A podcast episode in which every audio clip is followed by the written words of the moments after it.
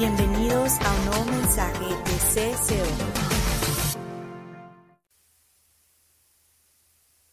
Bueno, pues ¿cómo estamos de iglesia? Bien, así, así fuerte, me gusta así. ¿Cómo estamos de iglesia? Mucho mejor. Pues antes de comenzar el mensaje de hoy, este, quiero agradecer y felicitar a todos ustedes por, voy, voy a decir, o sea, hay algunas personas que, que ponen, que tratan de poner a Dios en primer lugar cuando inician el año, pero ustedes lo están haciendo al terminar el año también. Y es bueno, es bueno. Este, gracias por estar aquí. Y, y así como estamos, vamos a seguir, la, la verdad hemos estado platicando en estas semanas, Ana y yo, y tenemos una expectativa de lo que Dios va a hacer en este próximo año y ustedes son parte de eso. Sabemos que Dios va a traer un crecimiento, que Dios va a traer muchas cosas inesperadas. Y, tenemos que ser intencionales nosotros como cuerpo de Cristo para prepararnos para lo que Dios va a hacer. Amén. Entonces va- vamos a estar platicando de eso en las próximas semanas para, para que todos estemos en lo mismo. Pero quiero agradecerles, porque yo sé que hoy, siendo 31, ah, el domingo pasado, siendo 24, este, so- son días que eh, eh, hemos bromeado, Ana y yo, que, que si no fuéramos pastores, a lo mejor nos daría flojera incluso llegar a la iglesia en fechas como estas, porque la verdad, teniendo la opción de verlo en casa, este, es muy fácil, muy cómodo. Pero agradecemos a ustedes que, que hicieron el esfuerzo para llegar, por estar aquí. Y de ninguna manera estoy menospreciando a los que se quedaron en casa, al contrario. Pero, como mencioné la semana pasada, algo muy especial sucede cuando nos reunimos para adorar a Dios juntos. Y es lo que queremos hacer hoy. Entonces voy a tratar de ser breve yo ah, en esto. Pero lo que quiero hacer hoy es básicamente re- recordar un poco, echar un visto, un vistazo hacia atrás.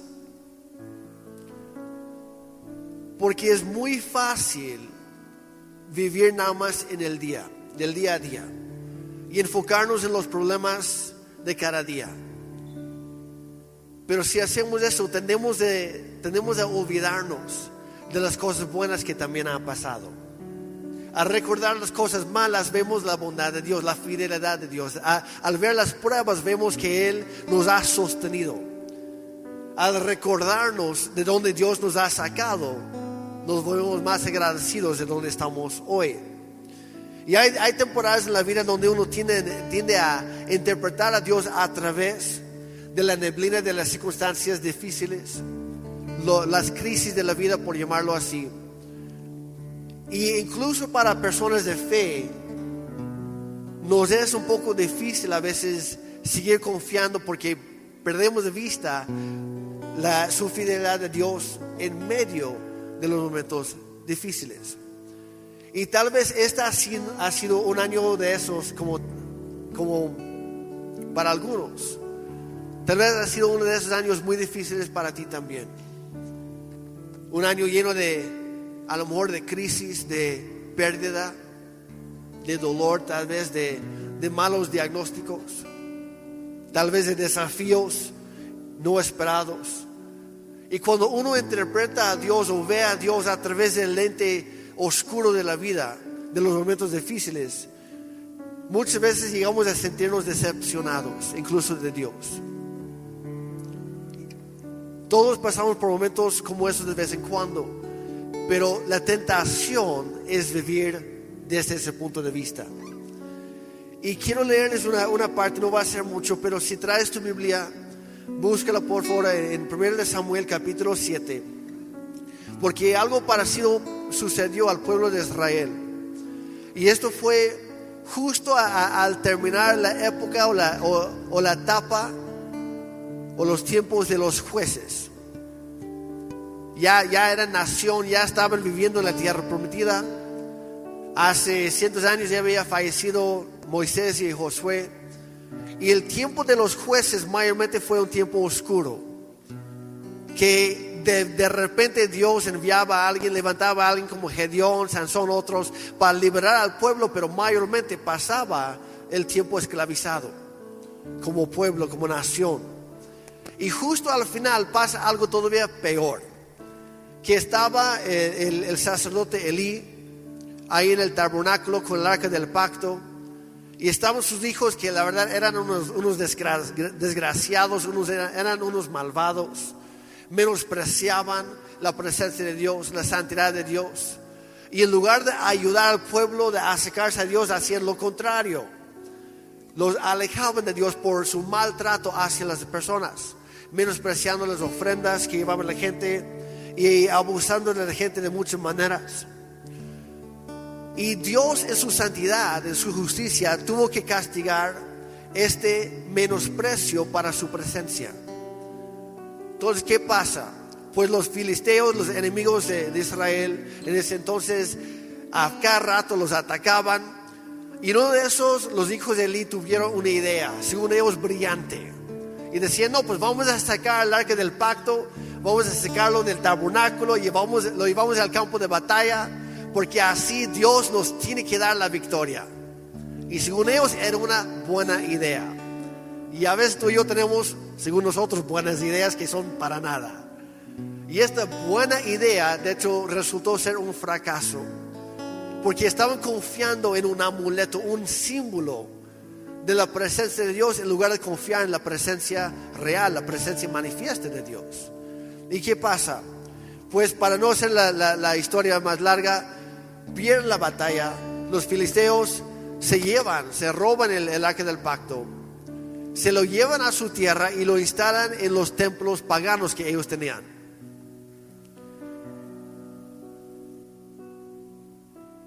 Y es lo que pasa cuando tú y yo hoy en día menospreciamos la presencia y la santidad de Dios nos volvemos personas orgullosas o muy confiadas, demasiado confiadas, pero en nosotros mismos, no confiadas en Dios. Y al alejarnos de su presencia, sin querer, abrimos la puerta al enemigo, a nuestra vida. Y él entra y saquea porque es un ladrón. Y su deseo es, es robar y matar y destruir. Y roba lo más valioso que hay en la vida él no viene a jugar. Y una parte de las estrategias del diablo es hacernos olvidar las bondades de Dios en nuestra vida. Porque sabe que si puede convencernos de que Dios ha sido injusto con nosotros, que Dios se ha olvidado de nosotros, vamos a vivir la vida desde este punto de, de perspectiva, en lugar de vivir la vida con la perspectiva del cielo viendo la cruz. Y es lo que pasó con, este, con el pueblo de Israel. Que obviamente fue antes de, Cristo y lo demás, pero ya, era, ya había símbolos de todo esto desde antes. Entonces, ¿qué pasa? Pues los filisteos, los filisteos lo llevan, pero como trataban de mezclar lo santo con lo inmundo, pues tampoco les resultó y provocó plagas en su nación. Así que lo movieron de ciudad a ciudad y eventualmente se hartaron de tener el acto de pacto porque no les estaba haciendo ningún bien. Lo mandan de regreso a Israel. Y ni bien cruzan la frontera, se acaban las plagas en, Filistea. Y los israelitas, pues por un lado se regocijaron porque ya estaba de vuelta, pero tampoco se acercaron para llevar el, acto, el arca del pacto a su lugar de origen. Y leemos aquí 1 Samuel 7, 2. Dice, el arca permaneció en Kiriat Jearim mucho tiempo, 20 años en total. Estaba en la casa de, de, un hombre que se llamaba Eleazar, que lo cuidó. Él fue fiel y fue el único bendecido, porque todos los demás lo vieron, pero de lejos. No quisieron acercarse. Dice, durante ese tiempo, durante 20 años, todos los israelitas se lamentaron porque parecía que el Señor los había abandonado. Parecía que el Señor los había abandonado. ¿Cuántos han sentido así honestamente en algún momento? Yo creo que la mayoría, pocos se atrevieron a levantar las manos. Gracias por su honestidad. Los demás no, no, no, no estamos negando nuestra fe. Estamos reconociendo que somos seres humanos. Y, hay que darnos cuenta que la Biblia está escrita para que nosotros aprendamos algo de, lo que otros pasaron. Y dice que ellos pensaron, esa era su mentalidad, que Dios los había abandonado. Ahora dice, lamentaron, se lamentaron porque parecía. Parecía según quién, según Dios no. Dios nunca los abandonó. Ellos sentían abandonados, pero no era la, realidad. Y habemos permitimos que nuestras emociones determinan o dictan nuestra vida. Que son una parte, sí, obviamente son una parte de nuestra vida de cualquier ser humano, sí. Pero las emociones no deberían mandar tu vida. Tú tienes que decidir cuáles emociones vas a entretener y cuáles vas a hacer a un lado. Tú mandes en tu vida sobre tus emociones, no al revés. No, eres, no debes ser esclavo a tus emociones. Y Israel pasó años y años llorando por la pérdida del arca de Dios, aunque en realidad solamente había estado ausente durante seis meses. Si lees la historia, el arca del pacto estuvo en Filistea durante seis meses. Y el pueblo de Israel entero pasó 20 años extrañándolo. No sé si captaron eso. Estaba físicamente ahí, pero no hubo una cercanía. Y algo parecido sucede con algunos, algunas personas hoy en día, incluso en la iglesia, que vienen aquí todos los domingos o todos los domingos se conectan en línea y están presentes, pero no hay una cercanía a la presencia de Dios. Y cuando de repente el tiempo de la oración, o la alabanza o la prédica o lo que sea, cuando esos tiempos se extienden, en lugar de disfrutarlo, se empiezan a quejar. ¿Por qué? Porque no hay una cercanía del día a día. No estamos cultivando la presencia de Dios y cuando de repente Dios se manifiesta entre nosotros y empieza a hacer algo, nos vuelve incómodos porque no estamos acostumbrados a estar en su, en su presencia. Y, queremos animarles como pastores que hagamos lo que sea necesario en nuestra vida personal para que podamos disfrutar la presencia de Dios en lugar de, ah, no me gustó esto, no me gustó lo otro. Porque a fin de cuentas, las, los lamentos y las quejas sobre todo del pueblo de Israel cerraron la puerta a la presencia de Dios en su vida, en sus tiempos. Y la Biblia nos destruye en Salmo, en Salmos capítulo 100. Dice, entren por sus puertas con qué? Con acción de gracias. Dice, cántenle, alábenle.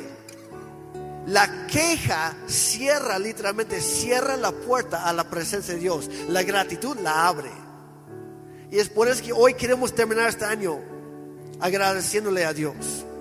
Y yo te quiero animar cada vez, no importa dónde estés, si aquí en la reunión o escuchando después, o cuando estás en tu casa y pones una alabanza ahí en tu celular o en la tele o lo que sea, aproveche cada momento que Dios te da para conectarte con Él. Cuando estás estudiando tu Biblia, digo estudiar porque no debemos leerla como si fuera una novela si lo lees para leer, nunca, nunca, nunca va a pasar nada en tu vida. Y hay gente que peor nunca la lee. Y esperan que, que el predicador de cada domingo les dé lo suficiente alimento para durar toda una semana. Si fuéramos a hacer eso, alimentarnos físicamente una vez, solamente los domingos, por decirlo así, ¿cómo andaríamos la mayoría de nosotros? Bien flaquitos. Y otros ni estarían. Pero aplicamos el mismo principio a lo espiritual. ¿Qué pasa? No, pues de domingo a domingo estoy bien. No, Dios nos creó para convivir con Él. Por eso en el, huerto de Edén, Dios caminaba en el huerto con Adán y Eva todos los días. Ese es el deseo de nuestro Padre Celestial. Aprovechalo. Pero los israelitas siguen viendo a Dios a través del lente de sus problemas, quejándose, lamentándose, decían, y nosotros hacemos lo mismo, Señor, ¿por qué a mí me pasó esto? ¿Por qué no le sucedió al otro? ¿Por qué yo tuve que recibir ese mal diagnóstico? ¿Por qué a mí me despidieron? ¿Por qué esto? ¿Por qué el otro? ¿Por qué a mí? Y si no estoy negando que hay crisis en la vida, hay decepciones, etc. Pero cuando, nos, cuando vemos a Dios a través del lente de los problemas, nos perdemos de lo mejor que Él tiene para nosotros. Dice la Biblia que ellos, los israelitas, siguieron quejándose y lamentándose así por 20 años, en lugar de acercarse a la presencia de Dios. Pero Dios en su bondad hizo algo al respecto. Levantó al profeta Samuel, que de hecho fue el último juez en la historia de Israel, un juez bueno.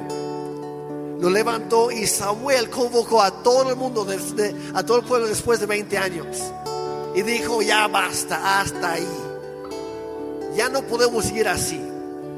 Y dijo, vengan todos a Mispa, vamos a reunirnos y vamos a ponernos a orar, vamos a buscar a Dios. Ahora, ojo aquí, el arca del pacto no estaba en Mispa, seguía en Kiriat Jearim, que de ahí duró por más de otros 40 años después, no sabemos exactamente, pero entre 40 y 80 años después, no, 40 y 60 años después, siguió ahí. Pero dice, lo importante no es el acta porque es un símbolo, lo importante es el corazón. Entonces se reunieron como, como pueblo y dijo, pidan perdón a Dios por esas malas actitudes, esas quejas, esa mala perspectiva. Dijo, pidan perdón a Dios, arrepiéntanse, vuelvan a acercarse a Dios. Y eso hicieron. Y cuando invocaron a Dios ahí, dice la Biblia que Samuel oró por ellos y todos empezaron a orar juntos. Y justo en ese momento, ¿qué pasa? Llega el enemigo otra vez atacar nuevamente. Llegaron los filisteos, porque a fin de cuentas cuando uno se ha olvidado de Dios o se ha, se ha alejado de Dios y quiere buscar a Dios nuevamente, el diablo va a hacer todo lo que puede para estorbarte, porque no quiere que regreses a la casa del Padre. Llega el enemigo para, para declararte la guerra, el mismo infierno se levanta en tu contra. Tu carne no te quiere dejar. pero Dios sí quiere. Y mayor es el que está en nosotros que, es, que el que está en el mundo, ¿verdad?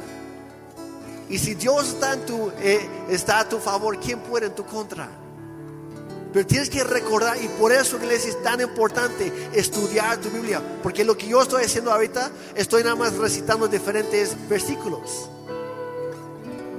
No estoy mencionando las citas, pero están ahí. Y cuando hacemos eso, hacemos memoria de lo que Dios hace y eso nos da fe para el tiempo que viene. Vamos a ver el, versículo 9 aquí, 1 Samuel 7, 9. Dice entonces Samuel tomó un cordero, lo ofreció al Señor como ofrenda quemada entera. Rogó al Señor que ayudara a Israel y el Señor le contestó. Porque como mencionamos en el programa de Navidad que estuvo increíble, gracias a ustedes. Cuando tú te levantas y das un paso hacia Dios, Él se levanta y va corriendo hacia ti. Y da a todos los demás. Dios los escuchó, Dios los contesta. Versículo 10. Entonces justo en el momento en que Samuel sacrificaba la ofrenda quemada, llegaron los filisteos para atacar a Israel. Pero ese día el Señor habló con una poderosa voz de trueno desde el cielo y causó tal confusión entre los filisteos que los israelitas los derrotaron. Luego Samuel tomó una piedra grande y la colocó entre las ciudades de Mispa y Gesana. La llamó Ebenezer, que significa la piedra de ayuda. Porque dijo, hasta aquí el Señor nos ha ayudado. ¿Cuánto podemos decir esto esta mañana? Hasta aquí el Señor nos ha ayudado. ¿Por qué Samuel colocó una piedra ahí? Porque él dijo, este, este día se tiene que recordar. Tenemos que dejar de recordar esos 20 años oscuros, alejados de Dios. Tenemos que olvidar el día en que el arca y la presencia de Dios nos fue arrebatado. Y tenemos que recordar la fidelidad, la bondad, la presencia manifiesta de Dios entre en nuestras vidas. Por eso puso la piedra ahí. Dijo, vamos a hacer este monumento, no para adorar la piedra ni nada así, sino para hacer memoria. Porque lo que Dios ha hecho a favor de nosotros no se puede olvidar. Y esta piedra, estamos diciendo, va a marcar un antes y un después en nuestra historia. Porque antes estábamos perdidos y ahora estamos hallados. Hemos sido encontrados nuevamente con Dios. Nos sentíamos olvidados, pero ahora nos damos cuenta que somos amados por el Dios del cielo y de la tierra. Vamos a hacer memoria de esto. El, enemigo nos tenía derrotados, pero ahora podemos caminar en victoria. Y esa piedra también es simbólico.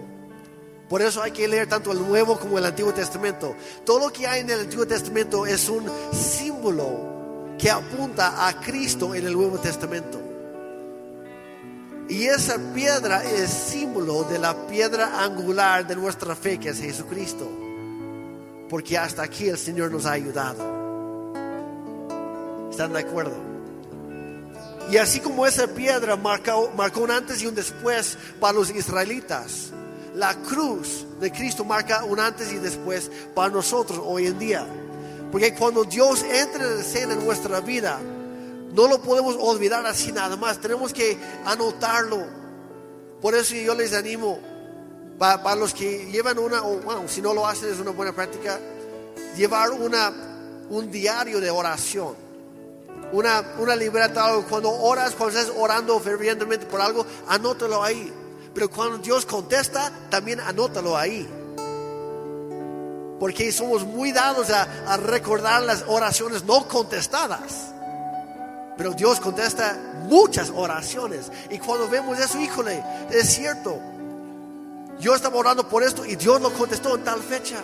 Y se vuelve un testimonio para ti. Publícalo en tus redes incluso. En esos días eh, no, nos pasó varias veces, Ana y a mí, que de repente hay cierta red social que no voy a mencionar porque no es, no es patrocinio ni nada así. Pero que después de un año, dos años, cinco años, lo que sea, de repente te, te dice, oye, ¿quieres volver a postear esto? Y nos quedamos, híjole, habíamos publicado eso en este momento. Y hoy estamos viendo cómo, cómo Dios ha sido fiel. Estamos viendo la, situación, el lugar donde estamos, el momento de la vida. Y hemos comprobado que Dios es fiel. Por eso es bueno mencionarlo, hablarlo con tu familia, con tus amigos, hablarles de aquel que está vivo y que está obrando a nuestro favor hoy en día. Y es lo que hace la cruz para nosotros. Dios marcó un antes y un después. Porque en la cruz del Calvario Él tomó nuestros pecados, los borró, los perdonó, los deshizo. A nuestro enemigo el diablo le pisó la cabeza, cumpliendo la profecía a Eva desde Génesis capítulo 3. Y a nosotros nos llama hijas e hijos de Dios, a todos los que creemos en Él. Tú puedes estar pensando ahorita que Dios se ha olvidado de ti y no es cierto. Tú puedes sentir alejado de Dios, pero Dios está tan cerca de ti como una oración. Decir, Dios, yo te necesito. Igual como el Hijo pródigo, en el momento que tú te levantas y tomas un paso hacia Él, el Padre Celestial va corriendo hacia ti. Es lo que hizo Jesús en la cruz. Lo hizo pensando en ti. Y al tercer día, levantarse de, los muertos, Él removió la piedra de la misma manera que removió tus pecados, de tu corazón, de tu historial y ahora la puerta está abierta para que tú busques a Dios. Y eso, iglesia, nunca se debe olvidar. Hay que recordarlo, hay que hacer memoria. Entonces, en un momento más vamos a hacer justamente eso. Vamos a tener una acción, un momento de, de acción de gracias. Pero antes de eso, me gustaría hacer otra cosa como iglesia, que es juntos tomar la Santa Cena. ¿Por qué lo, por qué lo hacemos? Porque Jesús nos mandó hacerlo en primer lugar. Él dijo, cada vez que, que comen este pan y que beben de esta copa, hágalo en memoria de mí. Hay que recordar la cruz.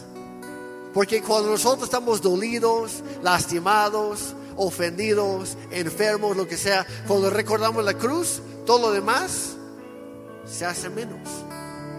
Porque recordamos la bondad de Dios. Recordamos que Él ya hizo todo para nosotros y lo sigue haciendo. Entonces vamos a hacer eso y quiero que en medio de lo que, de lo que tú hayas pasado este año, que tú puedas tener el corazón agradecido. Porque la manera en que tú terminas o sales de un lugar determina cómo vas a entrar al nuevo. Entonces vamos a, como iglesia, vamos a tomar la, la Santa Cena. Yo te quiero animar, si ya estás bautizado, que te acerques hoy a la mesa del Señor. Dice primero de Corintios capítulo 11, nos da una exhortación, dice que, que cada uno antes de tomar la Santa Cena debemos examinarnos cada quien a sí mismo. Y si lo hacemos, entonces Dios no nos va a juzgar. Porque al tomar la Santa Cena hay que hacerlo de una manera, desde un, desde un corazón, una actitud de honra. Y me gustaría llamar a todos los servidores, los que están afuera también, que también entren para esto, para aprovecharlo. Voy a leer unos pasajes y de ahí vamos a participar de esto. Antes de repartir los, los elementos, vamos a tomar un momento nada más.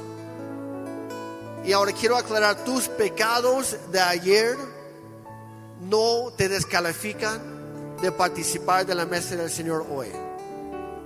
Pero lo que sí tienes que hacer es confesarlo, tener esa conversación entre tú y Dios, ponerte a cuentas, pedir perdón por cualquier cosa que, que te pudiera descalificar.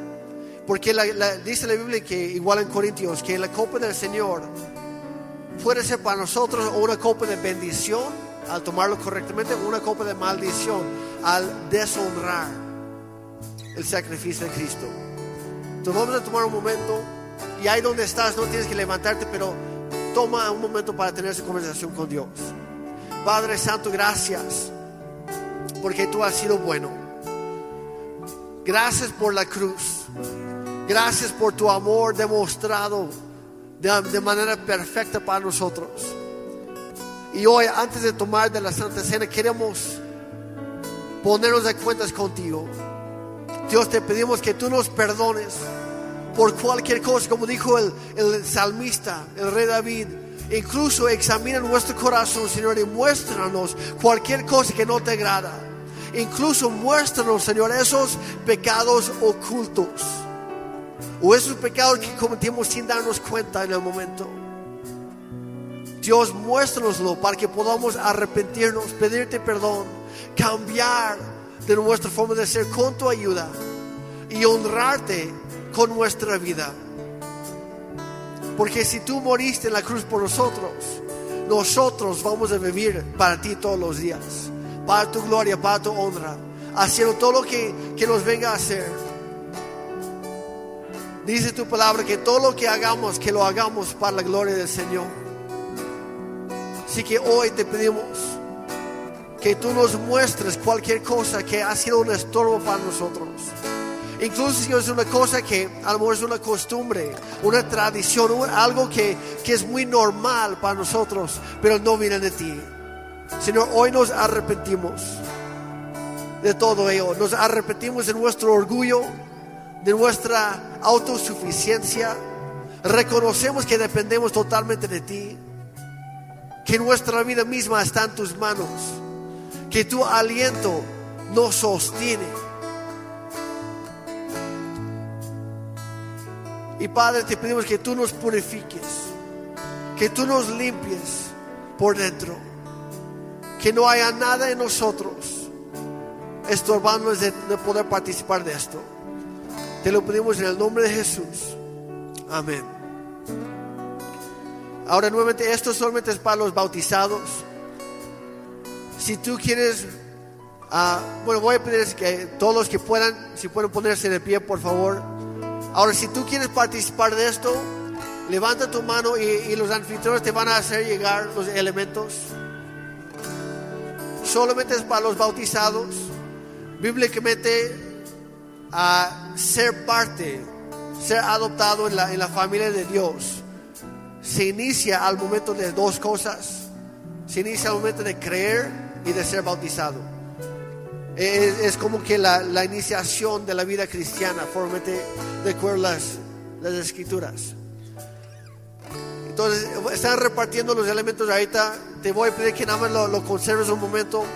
Voy a leer unos versículos más. Igual en 1 de Corintios capítulo 11. Y de ahí vamos a tomar primero el pan y después la copa. Para los que tienen el, vasito ahí con el sello, este, nada más levantas el primer sello.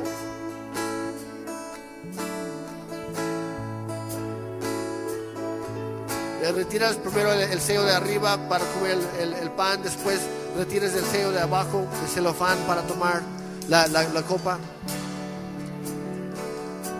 Y voy a dar un poco de tiempo para que todos los que quieran participar, para que puedan recibir los sagrados elementos. Voy a leer aquí en 1 Corintios 11, empezando en el versículo 23. Dice, pues yo les transmito lo que recibí del Señor mismo. La noche en que fue traicionado, el Señor Jesús tomó pan y dio gracias a Dios por ese pan. Luego lo partió en trozos y dijo, esto es mi cuerpo. Gracias. Esto es mi cuerpo, el cual es entregado por ustedes. Hagan esto en memoria de mí. Y iglesia, nosotros podemos participar de la mesa del Señor, no, no, por, just, no por justicia o mérito nuestro. Hay que aclarar ese punto. No es porque lo merezcamos, porque nadie lo merece. Pero podemos hacer eso porque Cristo literalmente se hizo pecado por nosotros en la cruz para volvernos a nosotros justos delante de Dios. Es el gran intercambio divino. Cristo nos ha, nos ha justificado. Él se sacrificó a sí mismo con tal de salvar a nosotros. Y es por eso que al tomar la Santa Cena hay que hacerlo con la actitud correcta, siendo agradecidos, reconociendo que dependemos de Él. Los anfitriones que están hasta atrás, si me pueden confirmar que todos ya tienen los elementos, por favor. Si hay alguien más que quiere recibirlo, levanta la mano, por favor, para que te lo pasen.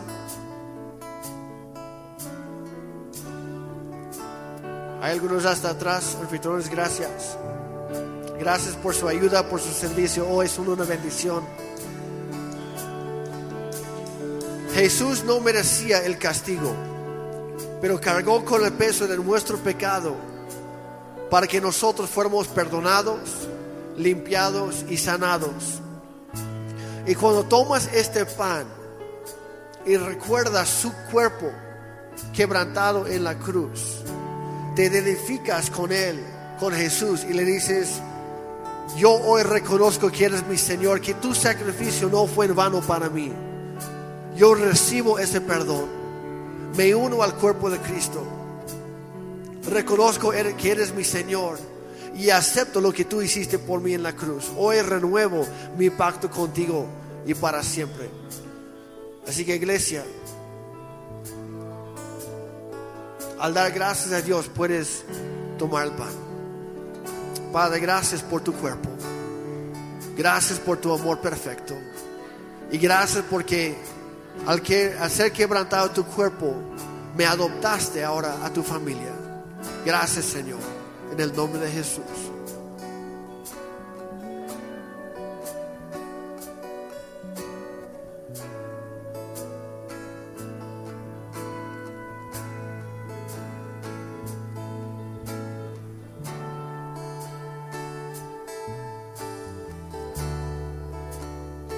Seguimos leyendo en 1 Corintios 11, versículo 25.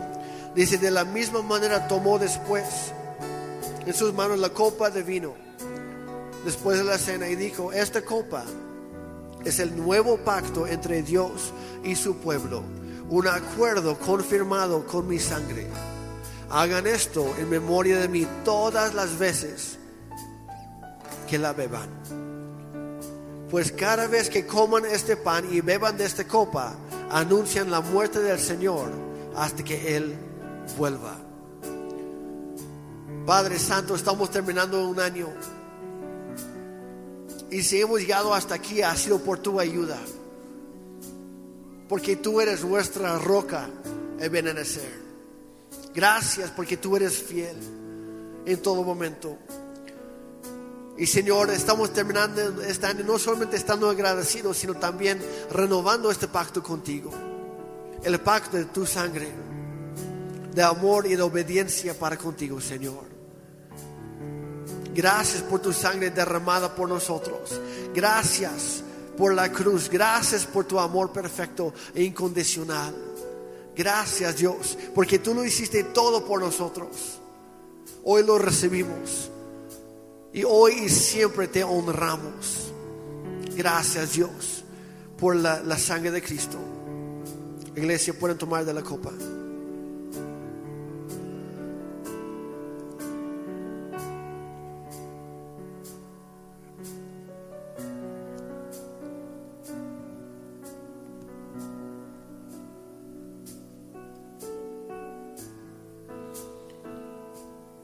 Y ahora sí, vamos a tomar un momento para dar gracias a Dios. ¿Les parece? Yo lo voy a dirigir por un momento, luego voy a pedir que, que pase la pastora aquí para seguir con otra parte. Pero en tus propias palabras, agradece a Dios. A lo mejor lo que tú vas a decir es muy diferente a lo que yo voy a decir, por eso no quiero que repitas lo mío. Que sea una expresión de tu corazón. Padre Santo, gracias, porque no tenemos ninguna queja contra ti. Al contrario, lo único que nos queda al terminar este año es decirte gracias. Gracias porque tú nos has sorprendido. En mi caso, tú me prometiste algo a principios de año. Me dice, Jeremy, te, les voy a sorprender más allá de su imaginación. Y si ha sido un año lleno de retos, de desafíos. Comentaba a alguien hace hace unos días que creo que este ha sido el año más de mayor ocupación en mi vida. Pero Dios, en todo momento yo he visto tu fidelidad, yo he visto tu provisión, he visto tu bondad. Señor, tú nos has sanado de todo, tipo de enfermedad. Y incluso algunos que sí perdimos seres queridos este año. Y a lo mejor no los sanaste en lo físico, pero lo hiciste en lo eterno. Lo sanaste por completo y ahora está en tu presencia. Y te damos gracias por eso también, Señor. Gracias porque tú has sido nuestro fiel consolador. Nos has levantado, nos has sacado, nos has rescatado de lugares muy oscuros este año. En momentos de depresión, de ansiedad, de preocupación, de crisis, de enfermedad. Padre, gracias. Gracias Señor. Porque al hacer memoria de los momentos difíciles vemos lo constante que ha sido tu mano con nosotros. Gracias Señor por nunca, por nunca olvidarte de nosotros, aunque nos hemos sentido olvidados a veces. Gracias porque nunca te has alejado de nosotros, aunque nosotros sí nos hemos alejado de ti. Padre, gracias porque incluso dice tu palabra, aunque nosotros no siempre seamos fieles para contigo, tú siempre eres fiel con nosotros, porque tú nunca puedes cambiar, tú nunca puedes dejar de ser Dios. Gracias Dios, porque tú, tu amor, tu fidelidad no es, no es condicionada en lo que nosotros hacemos, lo que no hacemos. Tu amor no, no cambia de acuerdo a lo que hacemos o lo que dejamos de hacer. Pero Dios, hoy te damos gracias y te pedimos, Señor, que tú nos ayudes siempre a reflejar ese gran amor, ese enorme y fiel, constante fidelidad, tu compasión con nosotros. Señor, gracias. Pero ayúdanos a vivir desde ese punto de vista de, de ser agradecidos. Para constantemente abrir la puerta a tu presencia, que podamos disfrutar cada momento, cada, cada oportunidad que tú nos das para acercarnos a ti, Señor. Que podamos vivir de una manera que honra la cruz, que honra tu sacrificio, que honra tu nombre, que te honra a ti, Señor. Gracias Padre Santo por este nuevo año que estamos a punto de empezar. Gracias porque sabemos que lo mejor está por venir, que estamos en tus manos y que tú nunca nos vas a dejar. Gracias Señor. Te doy gracias Señor. Gracias Señor por cada uno de los matrimonios que están aquí, cada una de las familias. Padre, gracias Señor. Gracias por tu bendición sobre cada uno de ellos. Gracias Señor, gracias Señor. Gracias por tus palabras Señor, que siempre nos hablas y siempre nos dices Señor. El profeta Isaías nos decía, si estás débil, si te faltan fortaleza, corre a Jesús, corre a Jesucristo. Solamente Él es el único que te puede ayudar. El Señor te dice en esta, en esta mañana, este último día del año 2023, Dios los bendecirá donde quiera que vivan, sea en el campo o en la ciudad. Recibe la palabra. Dios bendecirá a sus hijos y a sus cosechas y ganados. Dios los bendecirá en sus hogares y en sus viajes, en todo lo que hagan.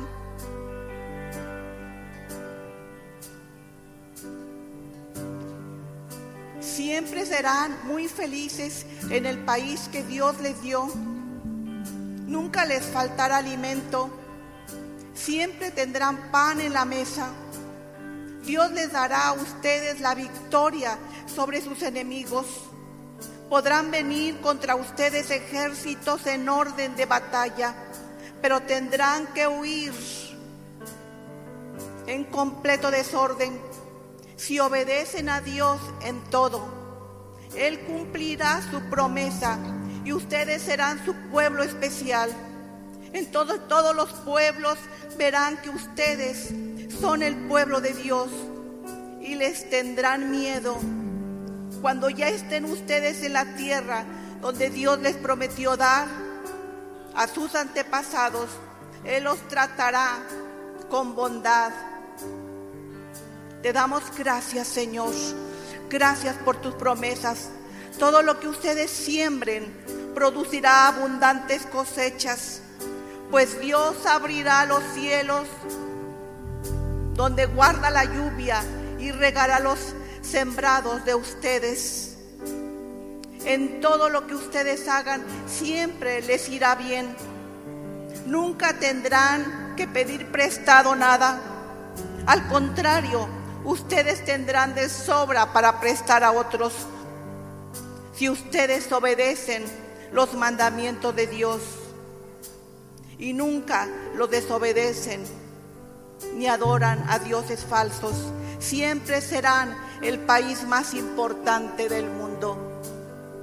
Te damos gracias, Señor, por tu promesa. Nosotros recibimos tu bendición. Recibimos lo que tú nos dices en esta mañana para este año 2024. Señor, que no nos hará falta nada. Te damos gracias por tu bendición. Gracias por tus promesas, Señor. Tus promesas son sí y amén. Tus promesas se cumplen. Te damos gracias porque Él da esfuerzo al cansado y multiplica las fuerzas al que no tiene ningunas. Te doy gracias, Señor, porque tú levantas al débil y lo fortaleces. Te doy gracias por cada una de esas familias que quizás están sufriendo problemas con enfermedades, pero ahí está tu mano de poder sobre ellos. Padre, tú los levantas de, tu, de su mano derecha y les dices, no teman, yo te ayudo. Gracias Señor por tus promesas. Gracias porque tus promesas son sí, amén. Gracias Señor porque tú siempre estás para ayudarnos, para fortalecernos, para guiarnos. Te damos gracias.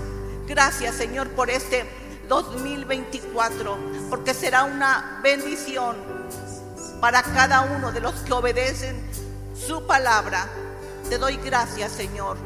Gracias por cada uno de tus hijos. Gracias, Señor. Un abrazo, convivencia cristiana. Dios les bendiga. Y somos bendecidos. Te amo, Dios. Tu bondad nunca me falla. Y mis días en tus manos están. Desde el momento en que despierto hasta la noche yo cantaré de la bondad de Dios toda mi vida. Toda mi vida ha sido bueno. Toda mi vida ha sido fiel,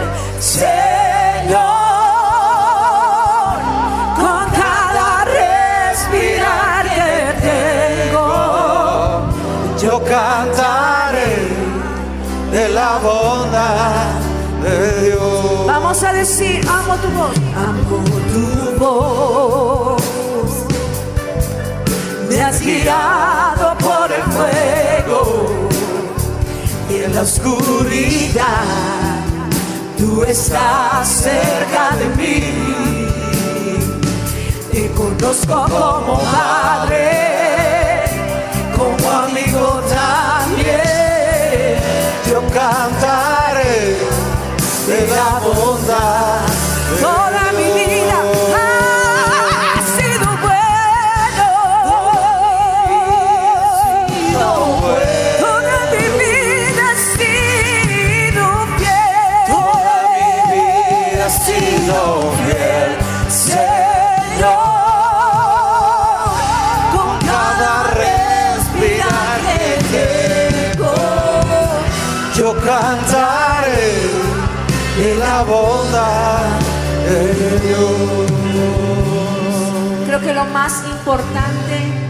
Más poderoso que puede pasar con el ser humano es decir sí al Señor, es decir sí a sus promesas.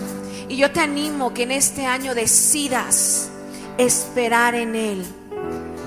Porque nadie que espera en Él, dice la Biblia, será defraudado.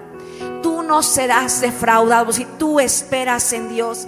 Quizás la respuesta no tenga, no sea en el tiempo que tú quieres. Quizás la respuesta no sea de la forma que tú estás esperando, del color que tú esperabas. Quizás ese capítulo en tu vida no se desenvuelva de la manera que tú esperabas. Nos ha pasado a todos. Pero lo que queremos decirte es, decide esperar en Dios, decide tener esperanza, no solamente esperar, sino esperar con confianza, porque sabemos en quién hemos creído. Creo que a todos nos ha pasado que a veces los por conflictos en la vida, a lo mejor has tenido conflictos, malos entendidos, que a lo mejor sucedieron con en tu matrimonio o están sucediendo en tu matrimonio o con alguna amistad. Y es muy fácil enfocarnos, iglesia, en las cosas que están mal. Pero una manera en que siempre hablamos de cómo resolver conflictos es no pensar lo que está pasando en ese momento, sino en la historia que tienes con esa persona. Es decir, cuando piensas en lo que esta persona ha hecho contigo, cómo te ha ayudado en el pasado. Y puedes, y es una decisión, tomar ese momento como un momento de gracia, como un momento de extender perdón, de paciencia. Y este momento será sanado.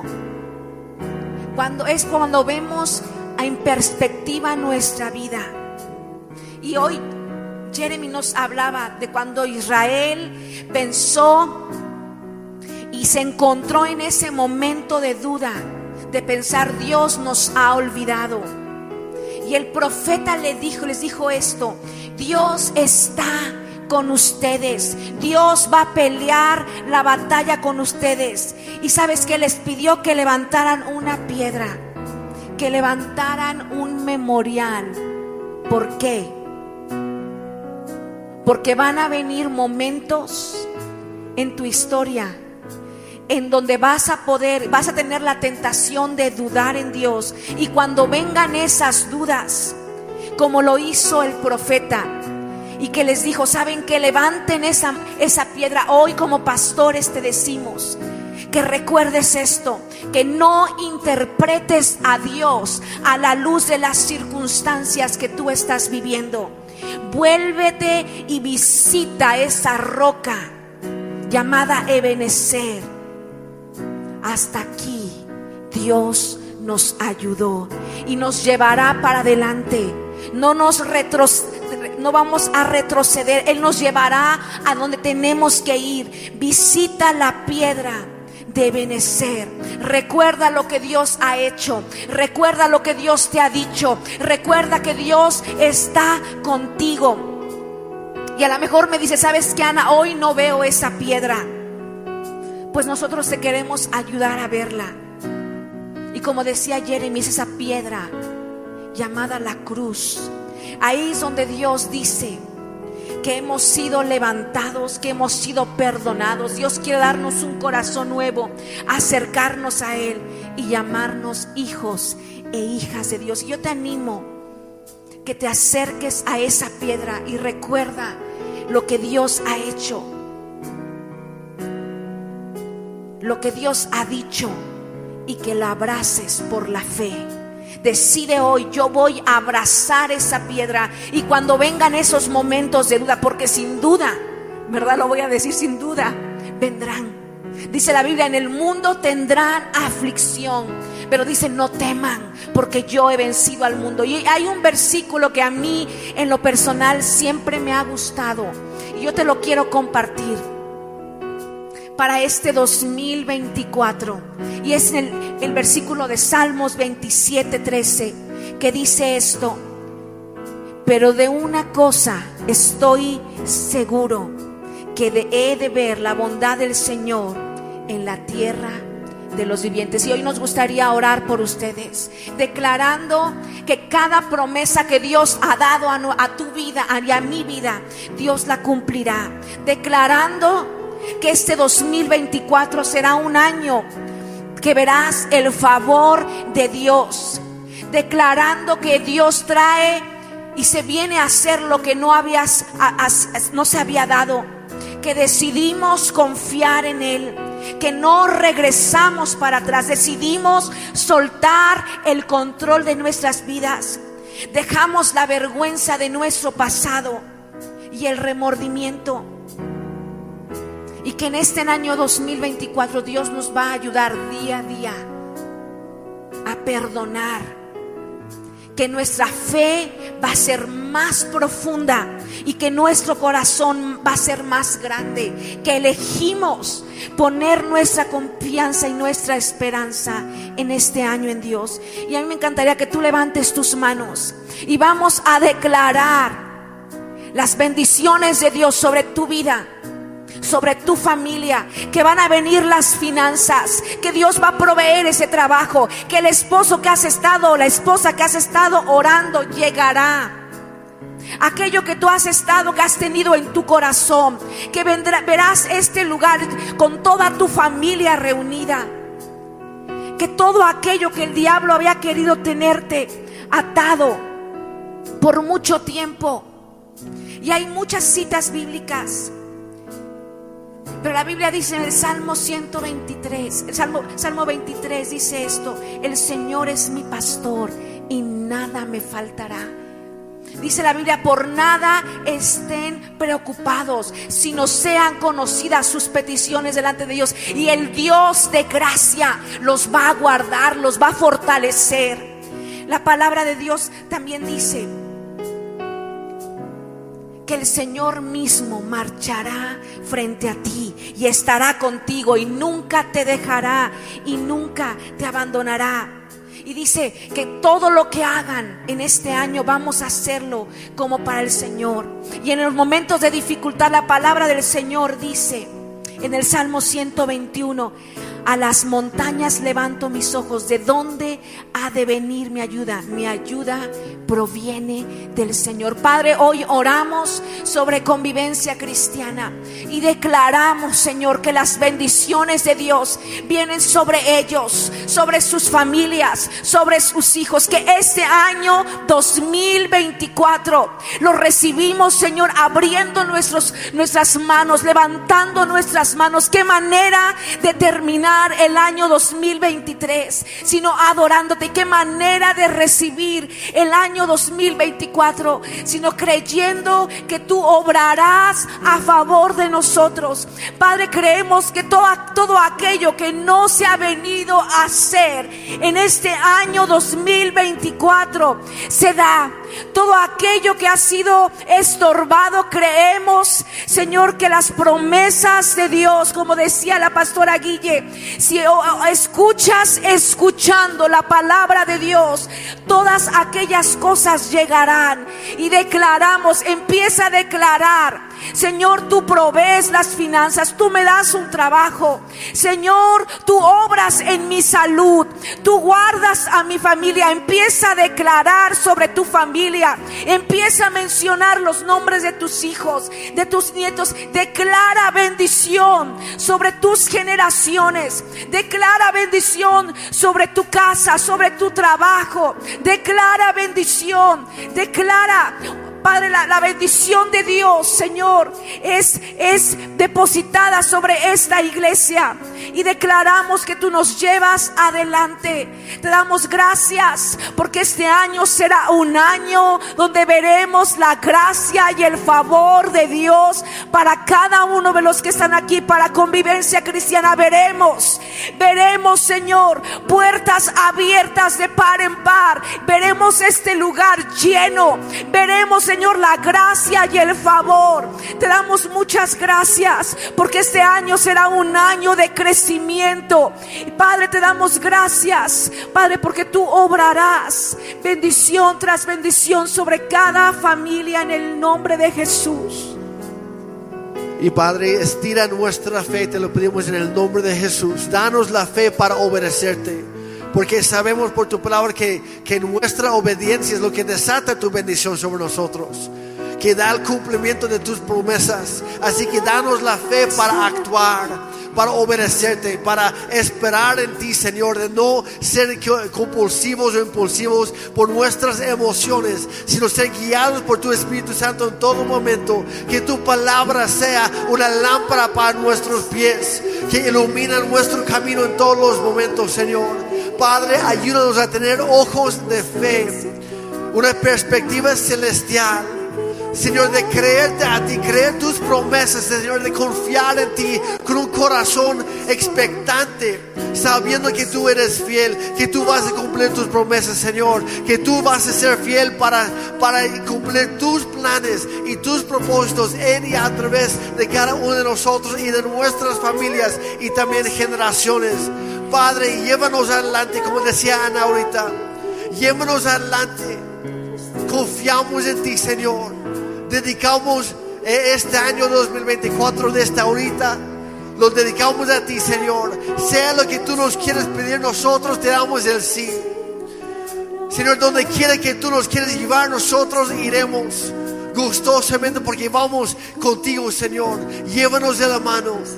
Señor, ayúdanos a creer por más como iglesia, como familias, a, ver alcanzadas esas personas que conocemos que aún en este momento no, no se han abierto a tu, a tu palabra, al Espíritu Santo, al Rey Salvador que es Jesucristo. Padre, usa nuestras vidas para tu gloria. Te damos el sí de esta ahorita. Que venga ese crecimiento celestial, que venga, Señor, e-, esos tiempos de renuevo. Padre, que ese, que, que ese, que nuestras vidas sirvan para extender tu reino aquí en Oaxaca y mucho más allá. Señor, que tú proveas las finanzas, pero no solamente para, para suplir nuestras necesidades, sino que también seamos una iglesia y gente, familias generosas para bendecir a otros, superando nuestra necesidad, yendo mucho más allá. Gracias por tu fidelidad. Gracias de- de- desde antemano por tu sanidad. Que vivimos en un, en un mundo corrupto, un mundo caído y existen enfermedades, pero tú vas a ser fiel para sanarnos de cada una de ellas. Te damos gracias en el nombre de Jesús desde antes, porque tú eres bueno. Pues iglesia, como, como pastores y equipo pastoral, queremos felicitarles y estamos orando por ustedes que tengan un feliz, pero más importante, un bendecido do- 2024.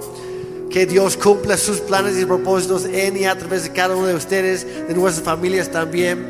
Y queremos aprovechar para pedir a, a- a nuestros pastores Fidel y Guille que, que den la bendición sobre toda la iglesia hoy para terminar este año.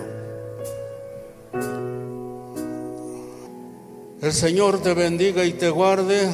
El Señor haga resplandecer su rostro sobre ti y tenga de ti misericordia. El Señor hace sobre ti su rostro y ponga en ti paz. Que Dios les bendiga.